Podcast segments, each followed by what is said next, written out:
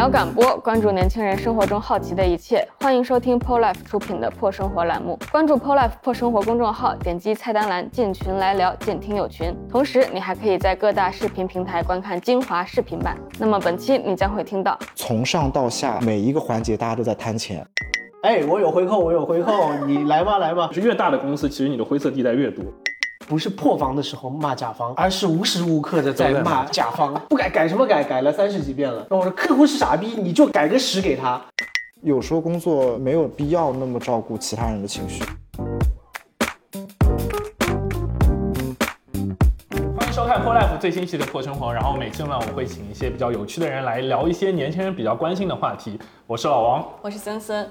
那我们今天想要聊的话题呢是甲方和乙方，因为我们 Pro Life 作为卑微乙方，对这个话题还是颇有见解，所以今天也是请到两位行业的代表，直接来面对面的聊聊天。Hello，我是季森东，我以前是在广告公司，呢一定是乙方了。现在做博主，那么还是乙方，可能成为了丙方。我中间还有一个乙方阿福啊，我是阿福，然后目前在小红书工作，偏甲方的角色，主要是在对接，日常主要是在对接博主和博主的内容，会去做一些话题活动，然后希望大家多发所谓的笔记，然后也会做一些大型的一些项目。你们会怎么定义甲方和乙方？因为我个人的理解就是花钱的就是甲方，然后收钱的就是乙方。你的定义对的。你们可以具体先具体的介绍一下自己过去的经历吧。你觉得在广告公司和在自媒体的和甲方接触会有什么不一样吗？我会觉得地位稍稍有所有所提升。乙方呢，他可能呃他自己不带有流量，客户会更强势一点，就是让你干干什么干什么不改啊，就你干嘛干嘛。至少做博主的时候，有时候偶尔的机会接触到甲方，他们还会称你一声老师，说哎老师这个怎么怎么样，对吧？就跟你假客气一下，就是这其实也是我做博主的一个动机之一吧。因为最早在乙方的时候，真的是就是受够了，就是受不了。那因为有一次我们是跟一个品牌，它是。冠名赞助商，嗯，呃，然后我们也是一直要去北京看那个录制，啊，那么在现场啊，客户跟跟跟马东他们就是，哎，马东老师怎么怎么，跟我就是 Robin，你去怎么怎么样，对吧？但是，我我会觉得很困惑的是，呃，你们其实给奇葩说的钱要更多，肯定比我们多，对吧？你们跟奇葩说肯定。冠名赞助商肯定是千万级别以上的冠名合作，那跟我们可能是百万级别的这个合作嘛？嗯，那为什么你们给了他们那么钱，但是你们对他们是那么的客气，对我们是那么的强势？哦，所以我觉得在那个节点上，我觉得哎，有必要做一个自己的平台了，也是动机之一吧。那阿福会觉得自己做甲方接触到不一样的乙方会有什么不一样吗？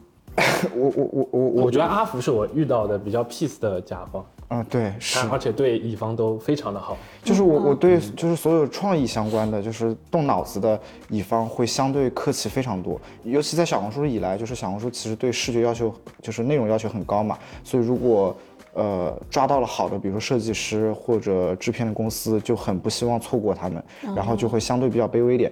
但如果是我不是在那个价值不同的工种啊，但是确实有些活动执行的供应商相对会比较笨一点，然后细节的执行上会稍微差一点。比如说我们之前有一次做活动，就是订了一块草坪，明明已经跟他强调过说那个草就是一定要修剪一下，就要不然就是很丑嘛。然后到了现场还都是杂草丛生，然后我就当场摁着他们拔草，我吓死了，我以为摁着他吃草了。就是要求他们赶紧找人过来，就是拿除草剂再除一遍这样子。所以你会负责很多跟乙方对接的工作吗？呃，对，是。嗯。那再森森问你一个问题：你去活动的时候，当很多品牌爸爸说什么吴吴吴老师、森森老师的时候，你会有什么不适之类的吗？我我肯定会啊！我就现在会觉得老师只是一个很普遍的称谓吧，但是我自己也会，就是不知道怎么叫的时候啊，东东老师、阿福老师。就还是比较正常的吧，我们不会觉得他们真的是发自内心的啊尊重你或者怎么样的。好的，嗯，但是我们今天想到聊这个话题，也是因为在网上刷到很多乙方破防，然后会骂甲方的梗，所以，嗯，今天最重要的一个问题就是，你们觉得甲方和乙方是合作的关系，还是经常会站在对立面？我觉得一定是合作的关系。但为什么会有那么多，嗯、乙方在那里骂甲方？哎呀，就就压榨或者是什么都不懂这种。这个这个也要看乙方不同的工种。你刚刚说到破防了会骂甲方，嗯但我觉得不是破防的时候骂甲方，而是无时无刻的在骂甲方。这个无时无刻的骂甲方，是我们在内部沟通的一种沟通的方式。就是我以前是做 account 的，那我是对接客户的，那我要安抚你，因为要反复的修改啊，或者要出各种的幺蛾子、啊、临时的改动啊等等，是我去安抚我们自己公司内部同事的一种话术，嗯，就是客户是傻逼，就是、嗯当你说客户是傻逼的时候，本来他很强硬的，可能说哎不改改什么改，改了三十几遍了，那我说客户是傻逼，你就给改个十给他，然后他瞬间就觉得消气了。好消气了，可以了，改。可以改。嗯，所以这个内部的一种话术，没有什么是一句“客户是傻逼”不能解决的，不行的话就多说两句“客户是傻逼”。那我觉得，但是我们作为可能要站在甲方跟乙方这个立场上来说的话，我们一定是合作共赢的关系的，不然你也构不成甲方和乙方，对吧？你既然已经成了有甲方跟乙方，那你一定是在合同上面了。那你们如果签订的合同的话，你们一定是合作共赢的关系的。所以我作为一个 account 的这个关系的话，或者作为我现在做博主，如果我要做生意的话，那一定是在一个合作的关系上。但是如果我是站在我要做一个创意的话，那肯定是在对立面上的。我觉得是能构成甲乙方，我觉得大家已经是合作关系了，大家是为了一个呃结果目的去完成的。然后为什么会有那么多对立面呢？就是甲方觉得乙方不懂，乙方觉得甲方不理解。那阿福作为甲方，在看到那种骂甲方的帖子的时候，会不会自己对号入座，或者觉得 你们都是刻板印象？我我觉得蛮好笑的，因为我我印象之前有看过一个有一个女生她在高铁上听到一个旁边的人在打电话骂自己的乙方，就是骂的特别难听，然后过了一会儿之后态度又三百六十度大转弯，就是又跟这个乙方老师是道歉，说哎呀亲爱的对不起，那个你再坚持一下什么什么东西。然后我想说就是这个案例就是好真实，因为我们身边就都是这样子很精分的人，今天就是他就是有些人就是很爱用情绪去 PUA 自己的乙方，然后觉得可能这样逼一逼对方能做得更好，但是我觉得，嗯，就是没到这一步吧，所以你们会直接跟对方吵架吗？有没有印象深刻的？嗯，蛮多的。但我一般不敢跟客户爸爸吵架。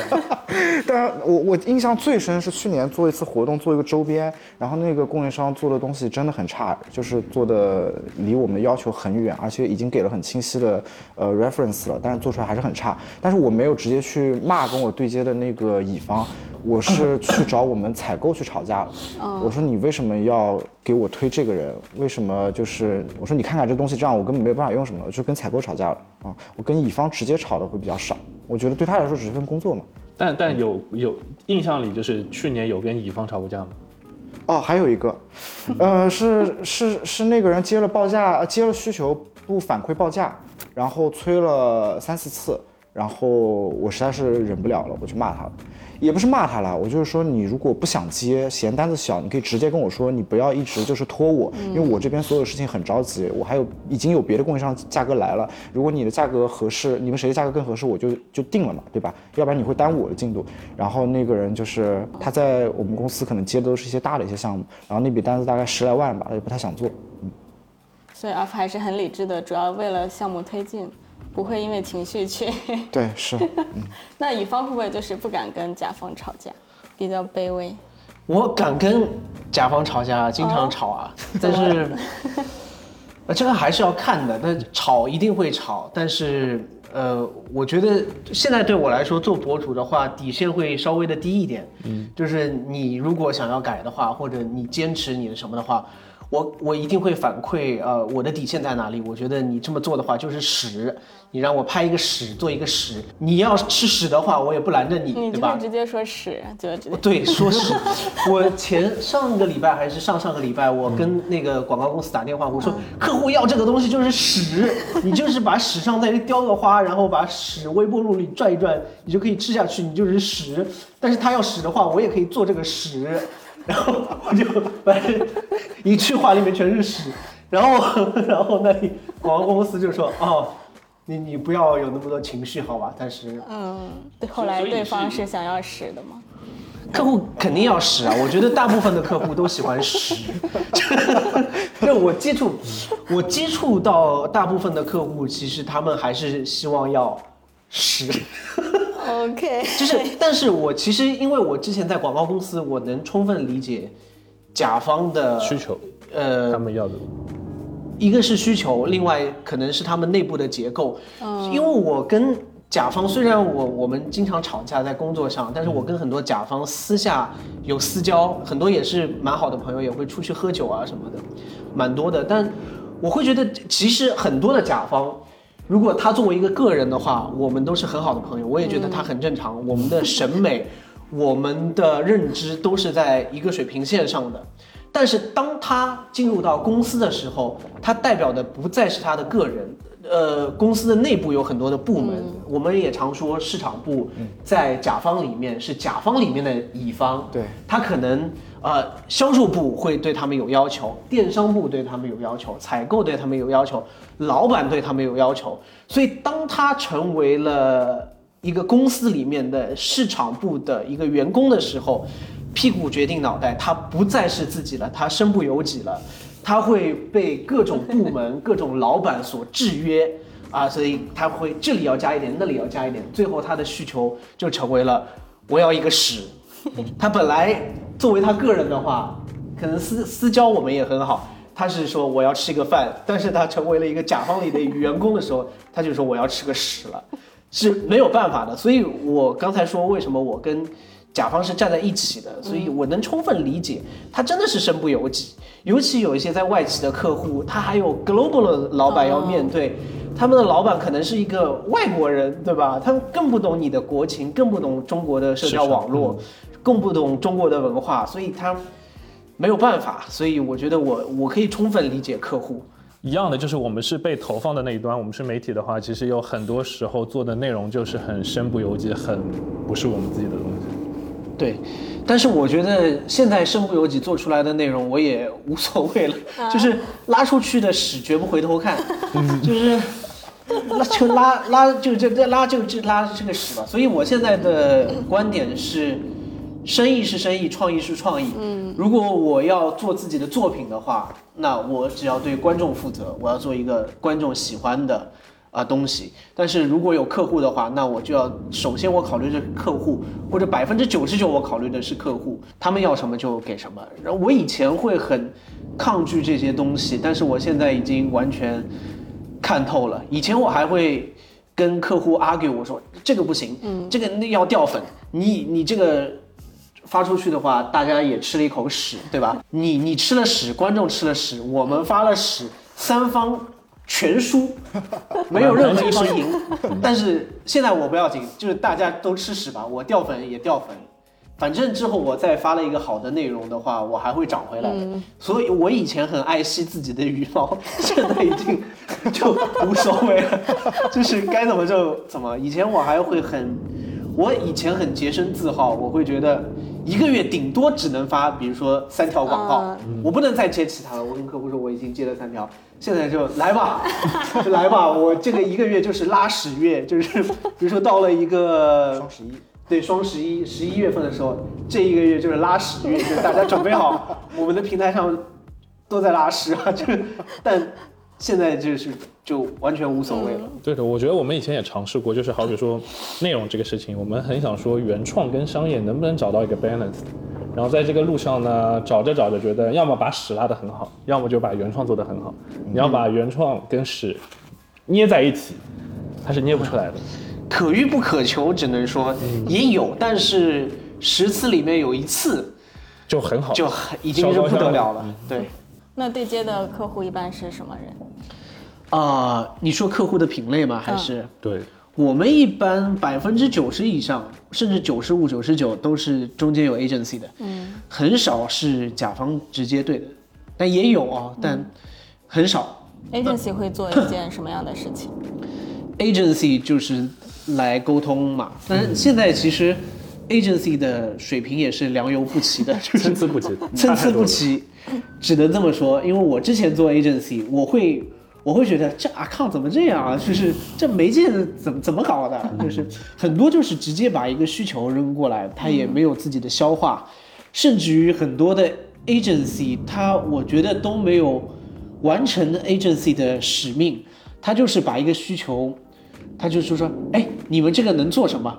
告诉我，然后他们可能白嫖我们一个对我我们的 idea，然后他可能写在自己 PPT 上再给客户，所以我觉得 就是就真的是很扯。agency 就像中介白嫖我，嗯，他把博主的端的一些方案整合给到品牌，然后有可能品牌那边转递给博主的话术，他就是一键转发，就很多做很多无脑的工作，我觉得。嗯对，有这种情况。甲方有没有什么我们以为很爽，其实你觉得也不是那么好的事情？就我们都会觉得甲方只要花钱，然后买服务就行了。嗯我就是回忆我过去几年的工作，我觉得做甲方最让我不舒服的一点，就是很多乙方会因为工作而接近你，就他会表现的很想跟你当朋友，但是。呃，就是有些人就是目的太明显，他跟你，嗯、今天说，哎，那个今天降温了，你多穿点。我就是为了你口袋里的钞票。啊，然后下一句就是跟你说那个最近有没有活啊，就是类似这种。然后因为我自己之前有创业的经历嘛，就我从阿里巴巴辞职之后自己去创业了。然后我当时创业的时候，我过去所有的乙方就是再也不理我了，就是毫不夸张，真的再也不理我。就是那个时候就觉得还蛮崩溃的。人情冷暖，啊，就是在职的时候会觉得这些人可能未来都是你自己的资源啊什么的。那当你离开了之后，别人觉得你手里没有那个预算了，那就我为什么还要跟你那个呢？哎，有？没有看《繁花》？有点像《繁花》里的汪小姐。汪小姐，对，就是离开了自己背后的公司以后，离开了外贸公司断掉了。对，是的，就还是蛮现实一个事情。所以现在在工作当中，有一些目的性特别强的人，我就是会稍微保持一点距离。呃，但是还是会有很多乙方跟自己成为朋友，那些就是一些，呃，要么就是原来就是朋友的，要么就是他没有那么强目的性的，就两个人大家就是真的能相处得来，有共同话题的，就是还会好一点。所以，作为手里握着钱的人，你自己已经学会怎么去辨别大家的关系。对，是的，嗯。等等，有没有为了 为了什么？天冷了，加点衣服。最近有没有为？了什么资源去去讨好甲方的时候？没有，我觉得我我我我没有那么硬哦，就是去讨好他们。我觉得就是能成为朋友就是朋友。对呃，就呃可能十年前的客户，现在还是关系不错的朋友。然后也不存在这么一 强行讨好的这种，我也我也做不来这样的事情，就是所以甲方一般会怎么样去选择自己的供应商？除了私下的关系以外，可能是回扣。我们尊敬的甲方会不会是回扣跟人情世故是你们挑选 agency 最供应商最重要的？因因为其实我们其实是是是那个公司采购的机制嘛，就是所以优先会库里面的年框的供应商。其实重要的还是看他之前呃接的相似的一些 case 做的情况怎么样，然后也会去打听一下，就是这家供应商靠不靠谱什么东西啊。其实。呃，回扣我不知道有没有，但反正我是没收到。但当然，就是有时候在一些线下的过程过中，如果乙方会呃送一杯咖啡来啊，然后会稍微跟你客气一点，你会觉得很舒服。但是有一些人就是呃没有那么的有情商，就会心里面默默拿小本子记下，下次就别找他了。这个还其实还是蛮重要的，因为我我后来会发现，其实生意的本质还是人跟人的生意，嗯啊，并不是说你一纸 PPT 做的有多好，怎么样，包括你去开会的时候，你在做 presentation 的时候，你是怎么去讲啊？你的可能我们当时老板他就很有人格魅力，他上去很有气场，然后大家就觉得很服他，觉得这个人闪闪发光，或者在跟你沟通的时候，你觉得哎这个人很好相处。我其实觉得这个生意最后还是人跟人的生意，并不是说这个 agency 怎么样。所以不同的 team、不同的 team leader、不同的老板还是蛮有讲究的，我觉得。嗯，老王会觉得人情世故是一个很重要的事情。很重要的。我以前觉得我不懂人情世故的，我觉得我最早开始嗯创业的时候，我的感觉是我只要很牛逼的创意，我有很牛逼的 deck，我有很牛逼的执行就够了。但是后来我会慢慢发现，其实我在大多数情况下，我只适合或者说我擅长做的是执行端的事情。然后你说，其实我们很刻意的维护甲方的关系，我觉得就从 Polife 这个媒体矩阵来说，我们从来没有这个东西。我们只是说能跟，假如能跟品牌客户爸爸能做成朋友呢，我觉得这个是可遇不可求的，就是大家都是很双向奔赴的，大家是能 match 能聊到一起的，就没有很多很刻意的事情。有没有听说过行业里面为了维持甲乙方关系而做出一些什么很多大，我之前跟阿福在一家网络公司里面，对啊一家非常大的网络公司里面，然后那个能说的吧，这个？反 正你是要低调的。反正要低调的，就在那么大一家网络公司里面，就是专门后来成立了一个类似于反贪部门。那个反贪部门啊，就是传言是以前那种，也是专门抓腐败的这种东西。然后就是真的从那个部门成立开始，每周都会周一吃早饭的他就被带走了，真真切切存在。就是越大的公司，其实你的灰色地带越多。嗯那这个利益能完全的反贪吗？总归要给大家一点油水，可能这个油水可能要有个度吧，对，就是如说超过百分之十就不行了。我觉得完全不管肯定会出问题，但是我觉得管的还蛮严格的。这是不是也是很多人觉得做甲方的好处之一？就是有那么一点点的好处可以去谈。哎，这个矛头指向了 我们唯一的甲方。我我我其实就是嗯，这么些年其实没有没有贪过。我觉得一方面是确实一直在互联网公司，互联网公司真的查的非常严，就是连了公司的 WiFi，就所有的东西大家都是知道的。而且就是你像在阿里这样的体系工作的时候，你的支付宝。都是公司的产品，你你收了什么钱，他怎么可能会不知道呢？那用微信收啊，对？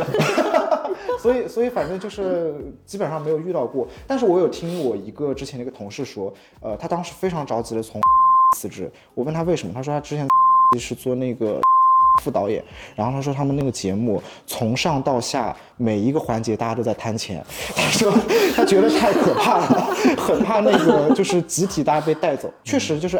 那几年就是财务表现也不是很好，就虽然感觉他做了很多综艺，做了很多节目，但是收入状况就是很差，就是因为呃大家都在每一环都在捞，那这会不会影响到乙方的收入？会啊，肯定会，肯定会肯定会，嗯，这个都是算在成本里的。嗯对。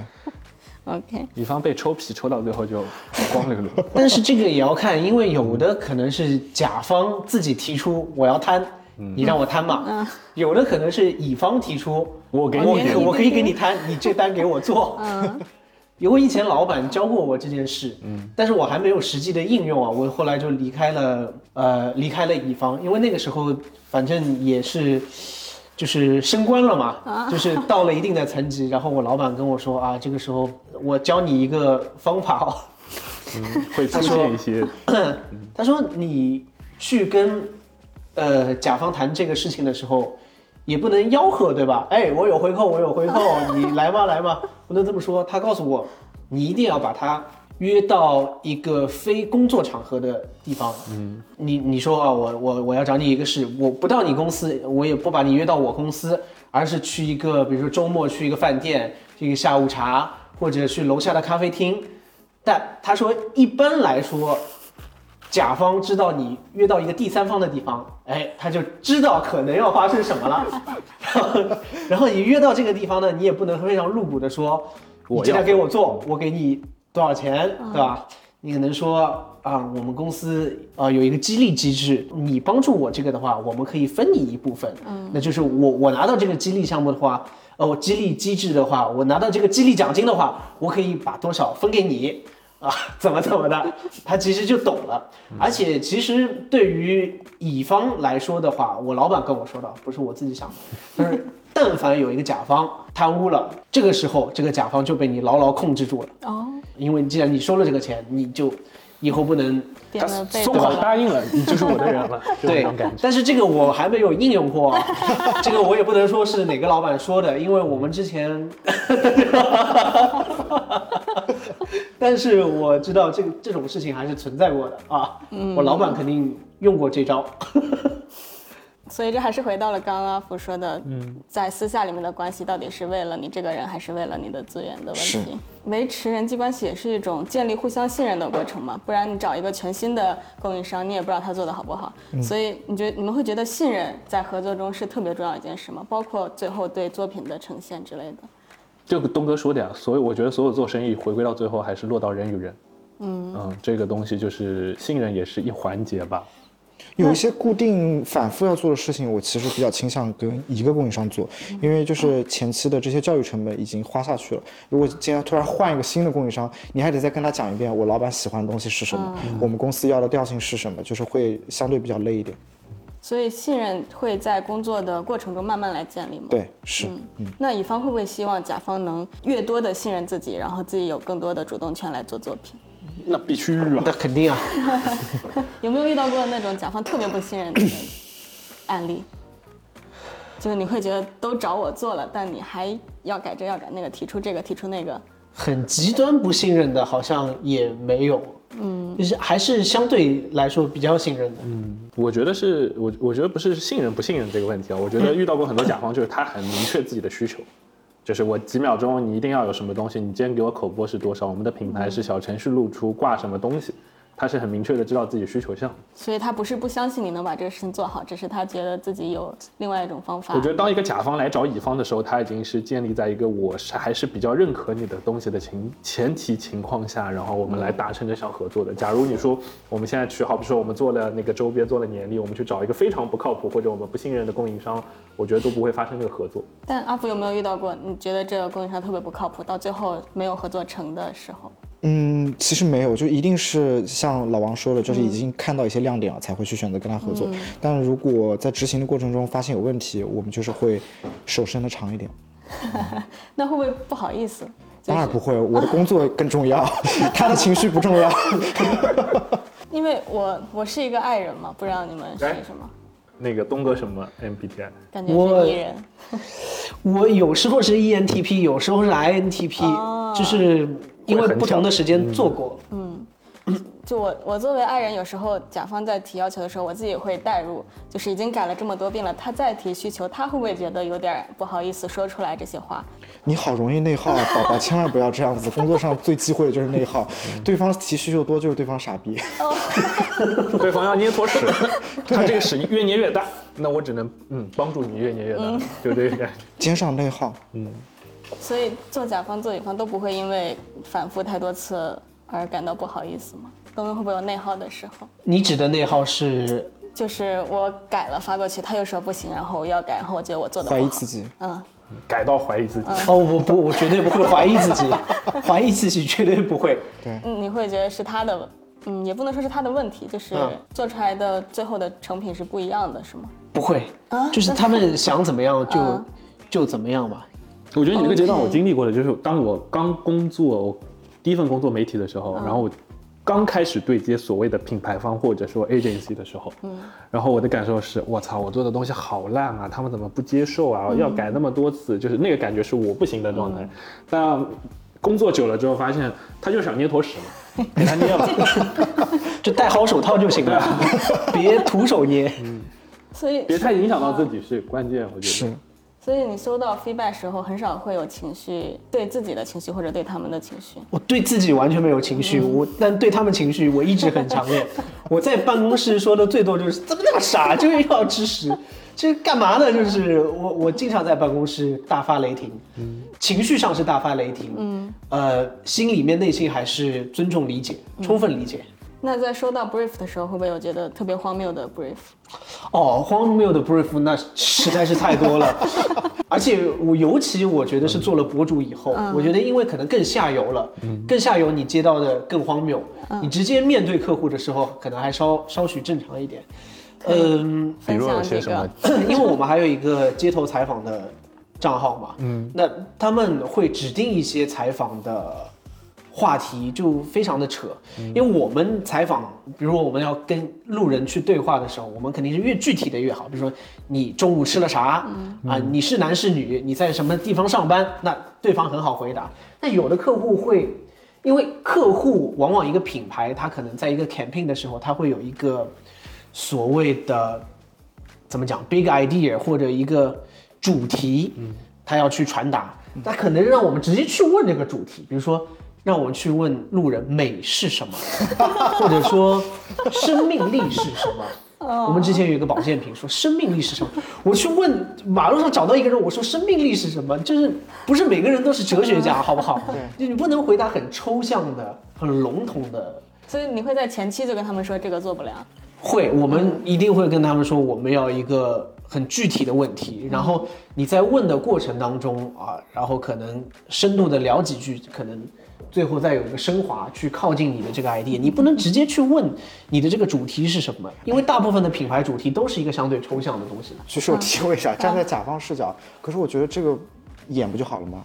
嗯啊，对我刚刚想补充的，就是像我们在媒体视角，假如我们真的做一个接彩，你们会不会说，我今天为了完成甲方的需求，我就安排一个人去演一下，对回答一下这个问题？但是你如果真的去演的话，我们还是要考虑到观众的感受。明白我们观众不会对一个话题街头采访说美是什么产生一个 感兴趣比如说我们之前采访比较好的，比如说啊、住在翠湖是什么体验，对吧？大家都想知道。是，或者说呃，大家在上海租房都花了多少钱？嗯，啊、这个上海男人怎么评价上海女人？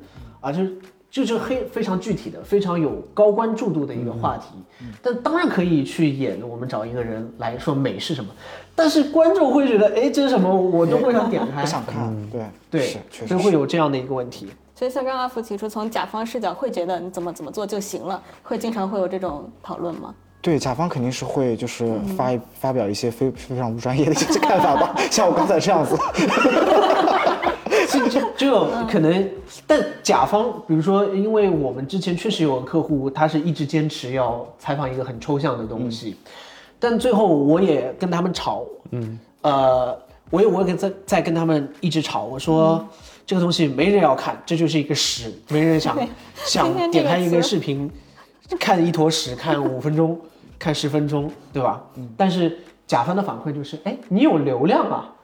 你有流量，那就只要有流量，大家能一起看这坨屎。对，但是我我们也会解释说，这个不是说有流量就代表你拉了屎，大家就喜欢看屎的。做了所有的解释，客户还是说，啊，你就给我做个屎吧，你就去采访一个很抽象的主题吧。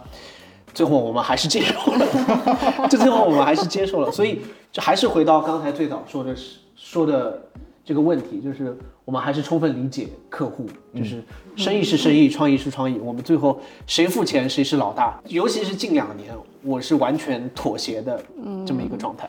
这个就是东哥说的这个事情，我们前段时间还在这里，对吧？争执过关于那个品牌的事情，所以我特别想问阿福，就是，呃，你们在做甲方的时候，你们会有特别坚持的东西，或者说你们真的有时候会被你们的供应商或者乙方说动、说服，或者说在一种模棱两可的情况下，会。Never，从来没有被乙方说动过，嗯，就是只有我的老板能说动我，因 为因为他决定了我的工资，决定了我的奖金，我肯定是为他的意志去做负责的，我不会说。当然，有时候乙方给到一些很好的一些想法或者东西，我会传达传递给他，但是不会因因为乙方的一些东西就定下来就一定要这么做，而是会让老板来最终拍板。嗯哇，碟中谍就感觉阿福在还有一个甲方嘛，你要服务对啊，你的对，是甲方老板的，。是的，是的，没错。对所以甲甲方的打工人他也不是真正的手握所有权利的人。对对，嗯，因为换句话说，其实我的老板也要为他的老板负责，就是我们真的就是我们我们公司就是一个自上而下，大家对内容都要求很高的。所以这样听下来，在所有的合作里面，沟通成本一环一环一环都特别高。对，有没有特别哎，东哥去年有遇到过什么很离谱的 agency 夹在你们中间的吗？呃，其实我现在倒不是太清楚，因为现在对接 agency 的不是我，啊我反而是 我们公司的一个傀儡。念稿的？我我当然会跟我的同事去反馈什么什么样，但是在最前线沟通的还是我的同事在沟通，所以其实我离得还比较远，但是有时候也会打电话什么。嗯但是我会觉得，在我们这样性质的公司里面，相对来说，我个人还是有一点强势的。嗯，我会所有一些呃给到的我不满意的需求，我会直接弹回去，我说这个不做，他要这样这么做的话，我我不行。有时候客户会比较认我，会说一定要打个电话，要我在，有个 con call 我在，嗯，然后就打呗。然后打了以后，其实客户也没有很呃多的需求，或者或者或者怎么样，在这个电话当中，他只是想要在这个电话里面表达一下，然后要跟我对一下话，就是觉得哦这个东西是我亲自在负责的，他们就满意了。就是说可能要让我出面一下，所以说我觉得有时候我可能还是相对强势一点。嗯我个人来说，那作为这么大体量的乙方，会不会有特别客气的甲方？客气就表面上应该都蛮客气的吧？我觉得是，我觉得表面上都蛮客气的，那那种就是让你放手做的甲方，还是不太会有的。基本上没有吧？嗯，基本上没有，除非是不付钱的。或者付的钱比较少的那种。对，可能就是白嫖的嘛，这种。嗯但现在其实，在你们的内内容体系里面，你们完全就是说，呃，有可能你们平时想做的选题就是一个你们自己完全表达自己的东西，但是服务客户那一端就是几乎现在有可能是无条件的妥协，因为他们是金主爸爸。对，那说到说到钱的问题，阿福是不是手里能赚多少钱，也是要自己公司上面一层一层报下来？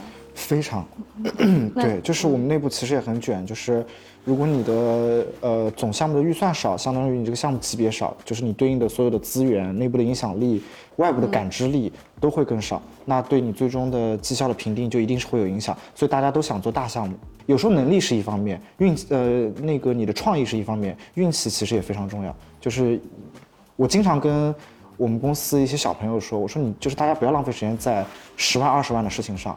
就是你一辈子在一家公司，就是你整个职业生涯，你一年可能最多就做一个大项目。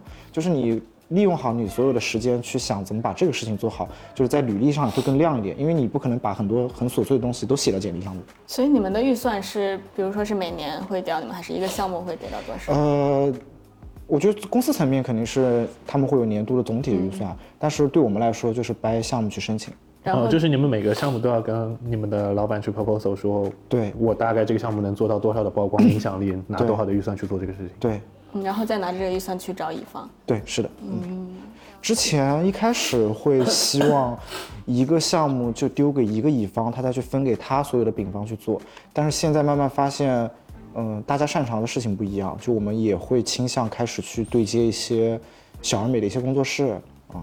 那乙方在收到项目的时候，也会就是报价肯定是特别重要的一个考量吧？必须啊！对，嗯你们会从什么角度来接这个项目？比如说，你觉得认这个品牌、认这个朋友，还是就是为了这些预算，当下我需要这个钱？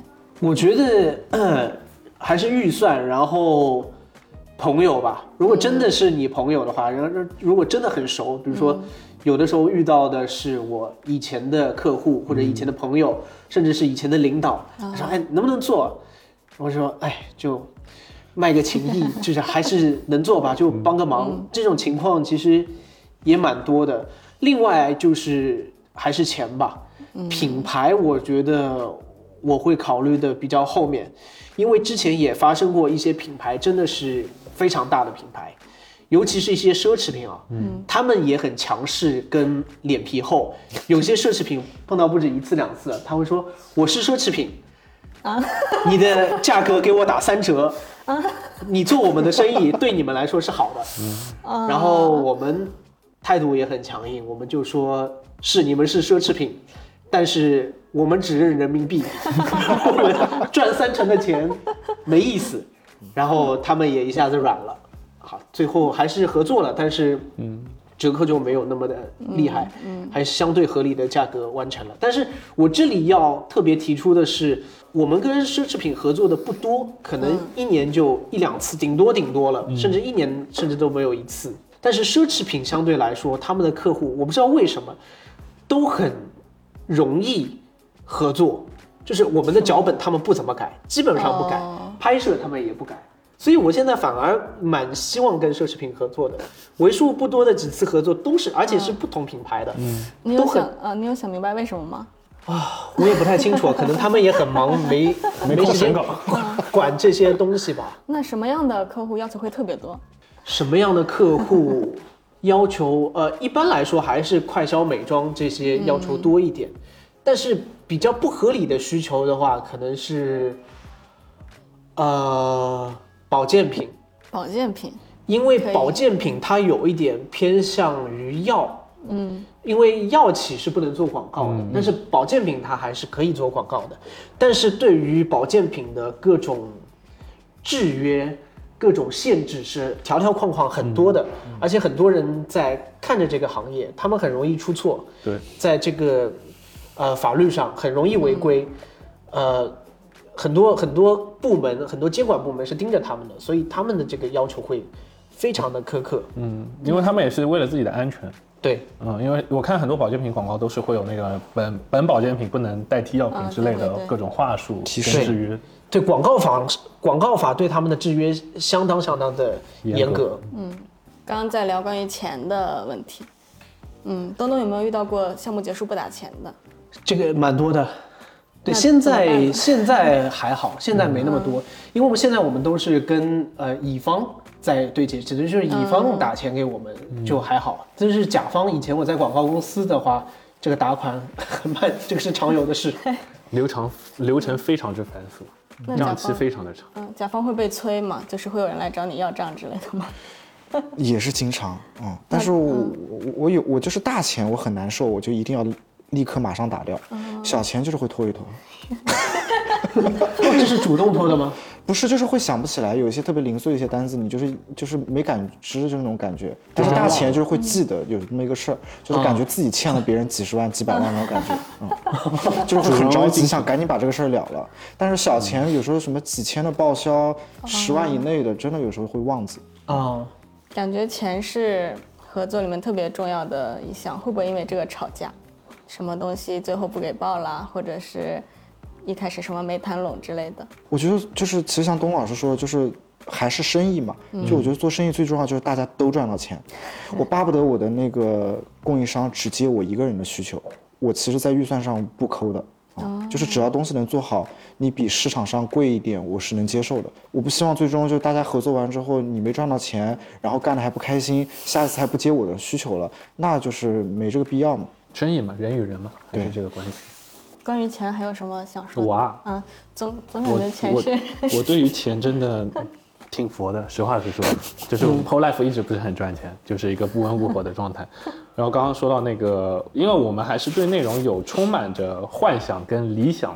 主义状态的，就是我们能接受，今天是一个很好的品牌找过来，但你有可能没有预算，或者说我们只是资源置换，我觉得它对于我们在上升阶段，对于我们品牌是有帮助的，我是会去接的。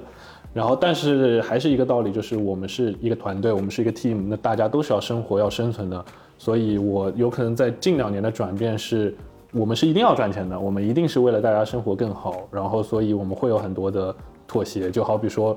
呃，有可能我不知道团队内部会不会讨论啊，就是大家有可能会觉得，哦，老王今天是为了钱低头了，这个品牌，我们为了解决这个需求，像我们开始捏屎了，就这种感觉。但我觉得，呃，所有的东西都是生意，你生意一定要考虑能不能赚钱嘛，能不能为了团队有更好的发展嘛。所以我们现在那种类似于白嫖的，或者说需求像就是资源置换的会越来越少。我们一定是，我们也在上升。我们跟品牌谈的也是，呃，你不能天天白嫖我这种事情。但是有可能曾经在一个刚开始创业，或者说还在年轻工作的时候，我觉得这种事情经常发生的。那时候对于钱这个感知力没有那么的强。不过大家都会觉得甲方肯定想用最少的钱做最多的事情，会不会乙方经常有一种被压榨的感觉？我觉得现在经济不好，大家甲方都在降本增效。感觉压榨了应该蛮多的吧？我觉得蛮多的。真的蛮多的，可能以前在广告公司就是加一点这个送一条这个东西，送一个那个东西，嗯，这个蛮 蛮多的。现在也有，嗯，但是可能因为博主这个东西还比较特殊，它一条视频就是一条视频，你说什么多拍一秒钟，这个也也也不不太会有。所以这个压榨的余地，你被他压榨的余地也稍微少一点。嗯，但是不过也也也有一些，比如说他不是合作一条视频，他是让你去拍一条片子，比如说 TVC，嗯，他可能通通拍完了，然后突然之间又说，哎，我们再录个 ID，啊、就这种这种会有。那这时候你会很被动的，就只能听他的吗？这个那你也没办法，他说我不录，这个也也很硬嘛，不能一小哦那就时的，这时候。对，那就那就录一条吧。所以是在整个合作的过程中，都是甲方比较主动，乙方比较被动的一个状态吗？还是说我签了合同以后，甲方要让乙方做出一个好的作品，做出好的东西的话，也会有一些被动？没碰到过那么好的事。但万一我我想象的是啊，就是签了合同以后，甲方如果乙方不做事，不不好好的去工作，和不好好的听你的，你会很被动，因为你已经合同签了，你要给他钱的，你就只能去，嗯，求他。但其实不是的，就是我觉得在整个这个市场当中，甲方的就是也不是说权限，或者是说，我觉得就是可能谈判的那个资本就是会比乙方更高一点，相对乙方是更被动一点。如果今天遇到一个乙方他不好配合，哪怕我们其实签了合同了，我们也其实是有百分之八对可以叫停的啊，因为对他来说。呃，他不想永远失去你这个客户。哦，啊，我我我觉得是很现实的问题，对吧？啊，对，嗯，失去客户的同时，有可能失去的是口碑啊。对，你在这个圈子里，有可能你就不会再接到相同品类的。对。所以甲方一直是有选择权和主动权的。对。那作为乙方要怎么去选择自己的客户呢？就是甲方在选供应商的时候，你可以看他以前的作品，可以看他给你的 presentation。那乙方要怎么知道之后的合作 我们能不能顺利进行下去呢？沉默。我没得选，但真没得选，就是基本上来者不拒吧。对啊，这个你，我觉得我们至少从 Polife 来说，我们没得选。嗯，开一家超市一样的，没有办法选择进来的客人是谁。只有可能你在一开始布局的时候，就是我我做什么样的内容，有可能你知道 TA 跟客户是什么样子的。嗯，所以这也是乙方为什么经常会自嘲或者在网上骂甲方这种感觉，就是他们没有别的选择。嗯，对，可能是吧。OK，生态链环境就是这样。嗯，那关于工作里面的有什么想补充的吗？我后面还有一些关于。作为打工人个人生活里面的，工作里面的，我们是乙方嘛，我们是卑微的那个乙方。其实我们还有丙方嘛。然后，我觉得我是挺享受为甲方解决问题跟服务的那种人。嗯。但是有时候就是我我其实挺想问甲方的，就是什么样的人会你们在交流或者合作当中会让你们觉得特别舒服，或者说嗯。专业，专业真的非常重要。就是有的人就是其实不专业，然后就是沟通也很重要，就是听得明白话，说清楚话。然后，嗯，这两个就比较重要吧。尤其就是今年最近几年都是在做内容相关的一些合作，其实创意策略这些对我来说也非常重要。嗯，有没有遇到过特别不专业或者特别难沟通的？都会不会有那种就是他专业性真的很强，但是他的沟通就很差？那没办法，磕头吧。我们经常，我经常给给我的那个乙方发那个磕头的表情包，因为我有一个设计师，他真的很厉害，但是他就是平常很忙，然后他也很不爱接特别商业的东西，所以能求到他的档期，能让他接我们的活，我们就会很卑微。然后他基本上做所有东西，我们都一稿过。哦。然后也不让他，就是有，你知道有时候我们会一套视觉要出很多张图嘛，然后这些复复杂重复的事情也不会让他亲自本人去做。哇，好卑微的甲方，就是乙方在强大到一定程度的时候，也能让甲方卑微一定，嗯。哦，因为我知道他做的东西，我老板一定喜欢，那我就伺候好他，等于伺候好老板。那回到个人的生活上面，就是作为一个一个需要生活的正常的打工人，会觉得做甲方或者做乙方对自己的生活。比如说 work-life balance 更好之类的吗，因为大家都会觉得做乙方要随时随地的回复啊，然后经常被压榨，这种是不是做乙方更辛苦一点？我觉得应该都一样辛苦吧，因为我经常遇到我的同事和甲方，可能周五甚至周末的晚上十一二点还在打电话，然后我我的同事跟我说，哎，刚刚我打了跟他打了电话确认什么？那打电话这个双向的嘛，大家都在。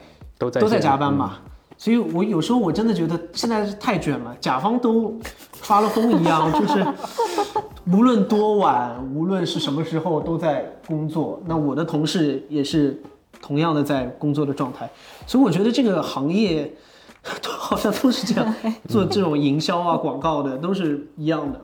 我是上了岁数了，所以我有的选，就是我不太爱加班，但其实会看到很多小朋友，就比如说跟同事我们一起去蹦迪。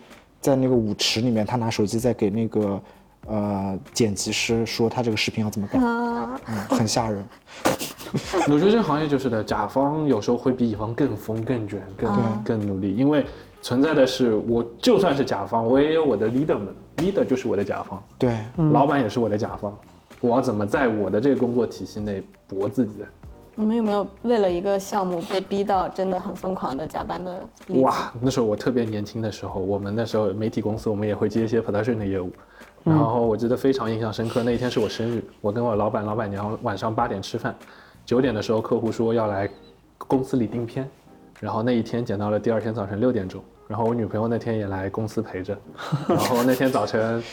那天早晨六点钟的时候呢，这个片子算差不多弄完了，然后我们早晨八点钟还有，还还还有继续要拍摄的东西，然后我家里又出了一点事情，七点钟让我赶到医院，我感觉就是那一刹那，就是我不想干媒体，我也不想干广告相关的任何的工作，就感觉被逼疯了呢。就那时候刚工作一年半的时候，就是虽然我很享受工作当中的忙，但那一刻我真的觉得我没有自己的生活，没有自己的任何的时间。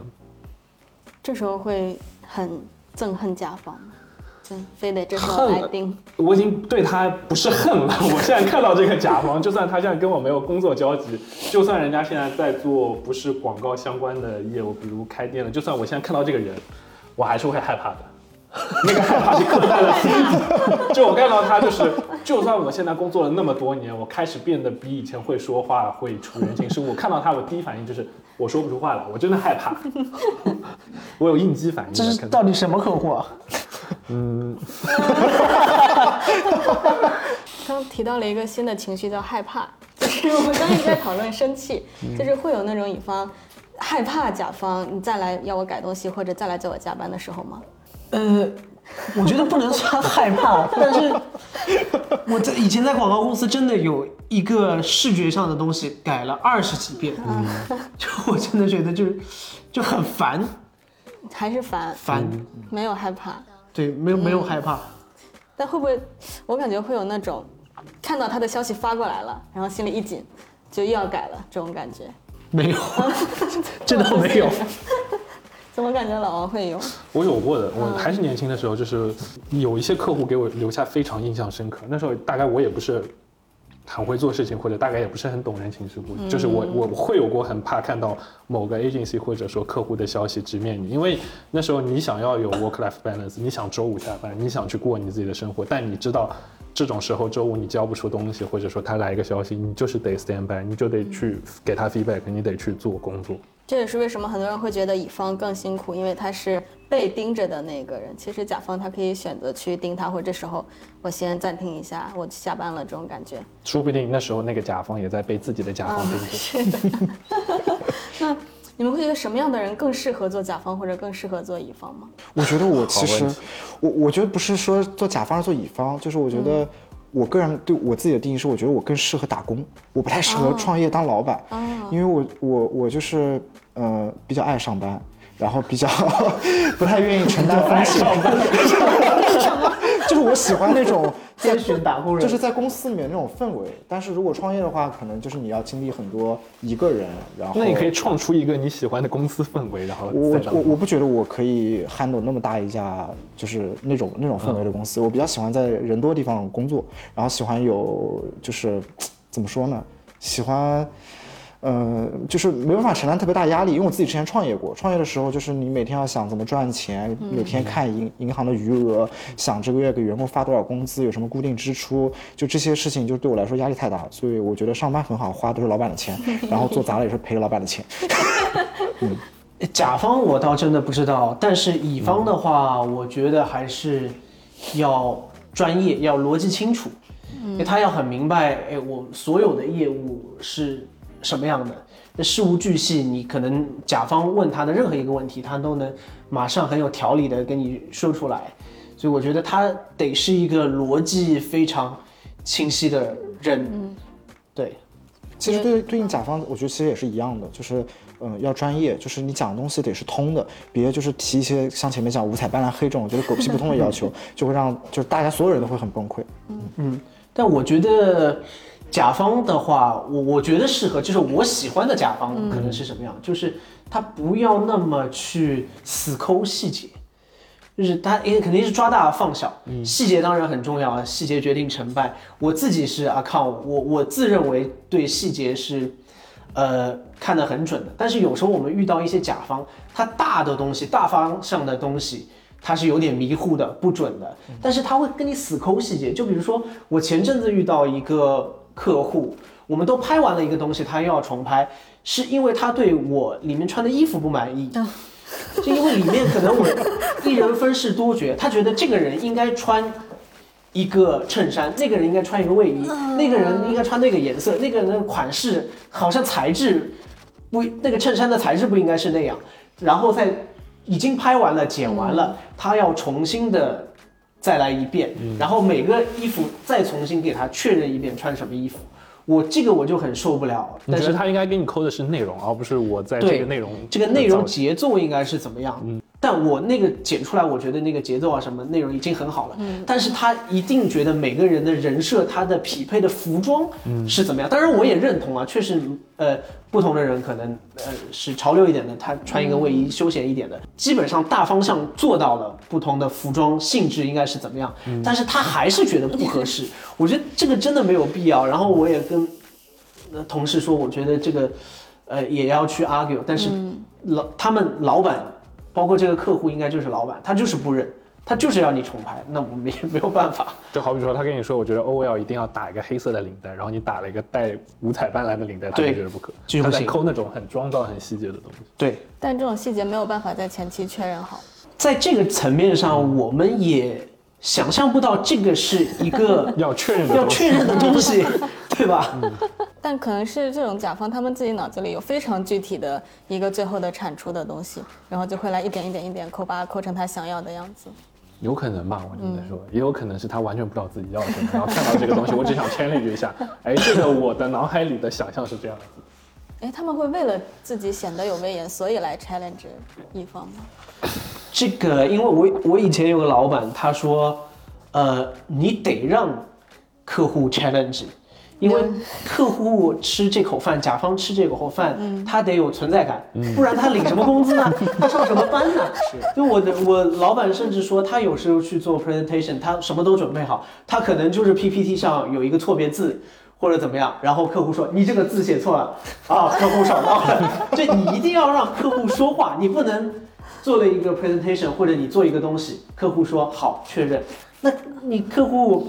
你上班干嘛呢？你总得有存在感嘛。但这个是人性啊，我觉得不不是说你做客户，你做任何一个呃工作，你都得有存在感，对吧？你你得让他说话，你得让他表达，嗯，所以没办法。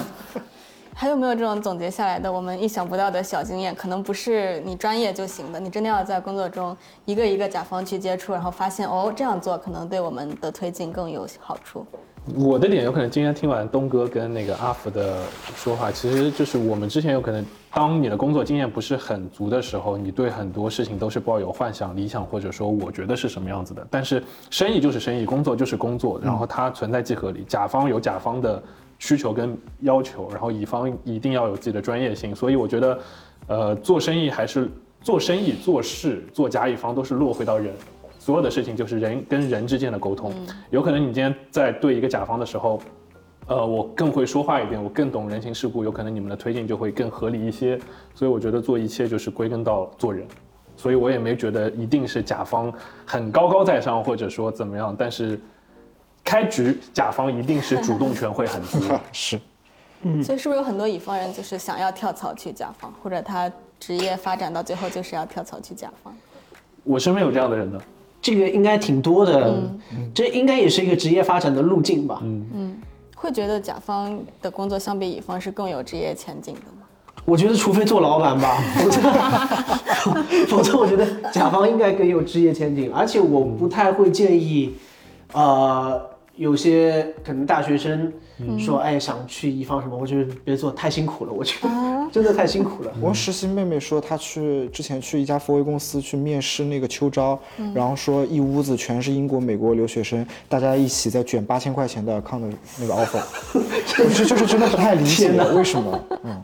嗯，但是她也私下问那些人，那些人说可能拿到了也不一定会真的去，但是就是啊今年今年是那个就业环境不好，能有一个面试机会就很不错了。我觉得乙方，嗯，我特指是广告公司的哦，会现在会越来越难受。所以以前我可能因为我自己在广告公司，我会觉得哎，广告公司还不错。但是我现在会越来越不建议大家去广告公司，因为现在广告公司的话语权越来越在收缩。对因为现在很多广告公司都是接到一个 brief，就是 brief 给我们呃博主，嗯，所以以前很多乙方他还是有很厉害的创意或者怎么样，他还是很强势的，可以跟甲方去 argue。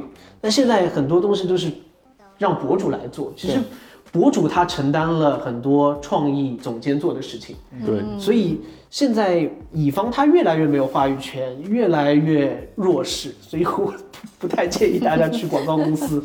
这两天也跟朋友聊过，就是现在经济不好，其实很多那种小的广告公司，就是很垂类的小的广告公司跟小的 agency 的前景越来越不好，它有可能会被一些小的创意机构慢慢的取代掉。小的创意机构也可能现在全包能什么事情都能做，反而那种垂类的做 agency 跟 production house 的业务会越来越难。是我们这两年的趋势，也就是很喜欢跟小的工作室合作。啊，那对于个人的薪资和待遇来说，会不会有甲方更比乙方更好之类的，在同一个行业里面？还是说要看个人、看公司？在我那个时候，以前还在广告公司的时候，好像乙方的工资会稍微高一点，哦哦，乙方、呃，但是都是辛苦钱。对，真的就是辛苦钱，这个就是辛苦钱。以前以前很多人的感知是甲方大公司它是安稳，但有可能薪资会没有特别特别的高，但是在乙方你一定是卖命。在卖自己的青春跟生命，有可能你会赚的多一点，但我觉得现在也是根据能力岗位跟环境都在对变。对，那在对面的工作经历对你跳槽之后，可能从甲方到乙方或者乙方到甲方，这样会有帮助吗？你可以更加换位思考，或者可以知道怎么跟对方沟通。我我说一句，我不知道，我觉得可能是我个人的刻板印象啊，就是我我其实不太喜欢从乙方来的同事同学，就是他们经常太爱向上管理了。就是我，我觉得他们之前的工作就有点太过卑微了，所以永远在照顾老板的情绪。但其实有时候工作就是没有必要那么照顾其他人的情绪。哦，你说的这个，我觉得 解释了为什么是这样，因为有时候我们会觉得我们在广告公司的时候，嗯，有些客户跟你说，哎，我也是乙方出来的，好像好像在跟你套近乎，好像觉得，哎，我是一个很拎得清的人，嗯，但是往往从乙方跳过去的是我们最难接受的客户，因为哦他们反而会更作更搞，是的，他们可能会更舔老板，对，我真的终于知道为什么了，是的，是这样子的。所以我们很头疼，但是他们会自诩，哎，我也是乙方出来的，我很懂你们。对，很懂你们。我们我们心里面就觉得 完蛋了，他是从乙方出来的。我们遇到这样的人也很可也很头疼，因为很爱这些人很爱加班，然后很会巴结老板、拍老板马屁，就是很怕遇到这样子的。天哪！那从甲方跳到乙方会不会特别不适应？我没跳过，但我我我我我很难想象这件事情，就是，嗯，我觉得应该其实挺难的。嗯我之前听到过，我身边有个甲方的朋友要跳到乙方的时候，我是震惊的，就是嗯，就是很难想象接下来发生的事情。对，他是怎么考虑的？为什么？钱更多，嗯，他一是有可能钱更多，二是有可能他觉得他之前那家公司的做甲方有点太养老了，或者说已经一条路看到底了的那种感觉。还是自己有一些追求的？对，嗯但是甲方跳乙方一般可能跳的位置会高一点，哦，而且我是知道有一些朋友他是甲方，然后他是去开广告公司了。甲乙方都工作过的话，你会更明白当中在发生的事情，或者说你更体谅、更理解。是嗯是，就是我们今天聊下来，会有一种甲方更有权利，然后可能更轻松，然后选择更多的一个感觉。然后做乙方会更辛苦、更卖命，然后现在也不能做自己想要做的内容，但是你们都还在坚持继续做乙方。到底是多少钱啊？真好好奇啊！讲了我都怀疑我为什么要一直在做这份工作了。我我会觉得一直以来，我会觉得给自己的职业规划或者给自己的定位的话，我是在一个创意行业里面。乙方，我觉得我是在一个创意行业里面，我提供的是创意，呃，包括其他的服务啊。然后后来我是觉得，在我之前在广告公司的时候，我觉得这个乙方的创意行业的属性。越来越低了，它更像一个服务行业了，所以我就做博主了。嗯，所以我我觉得我始终保留在我这个职业定位，我还是在这个创意行业里面做博主，还是以创意为主。嗯，所以我是因为基于这个原因，我没有想过要去甲方。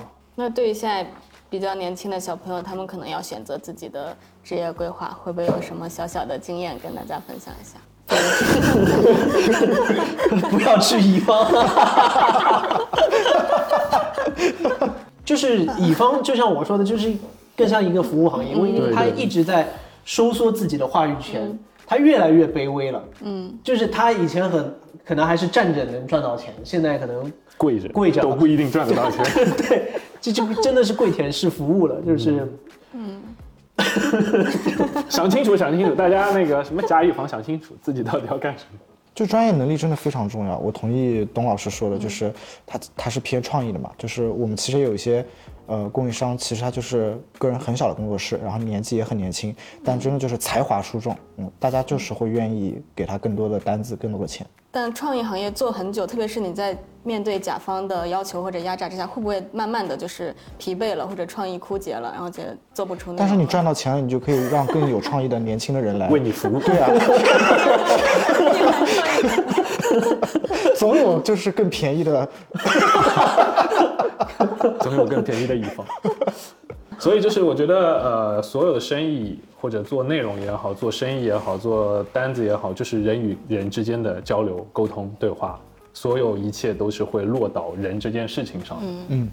我们也是找到行业的从业者来聊一聊自己的经历和想法，大家可以从这里面学到东西，或者有不同的看法都是 OK 的。我觉得都是非常，每个人工作经验不一样嘛，每个人对自己生活的感受或者想要的最终目标也都不一样，可以通过自己的理解来看待我们今天聊的内容。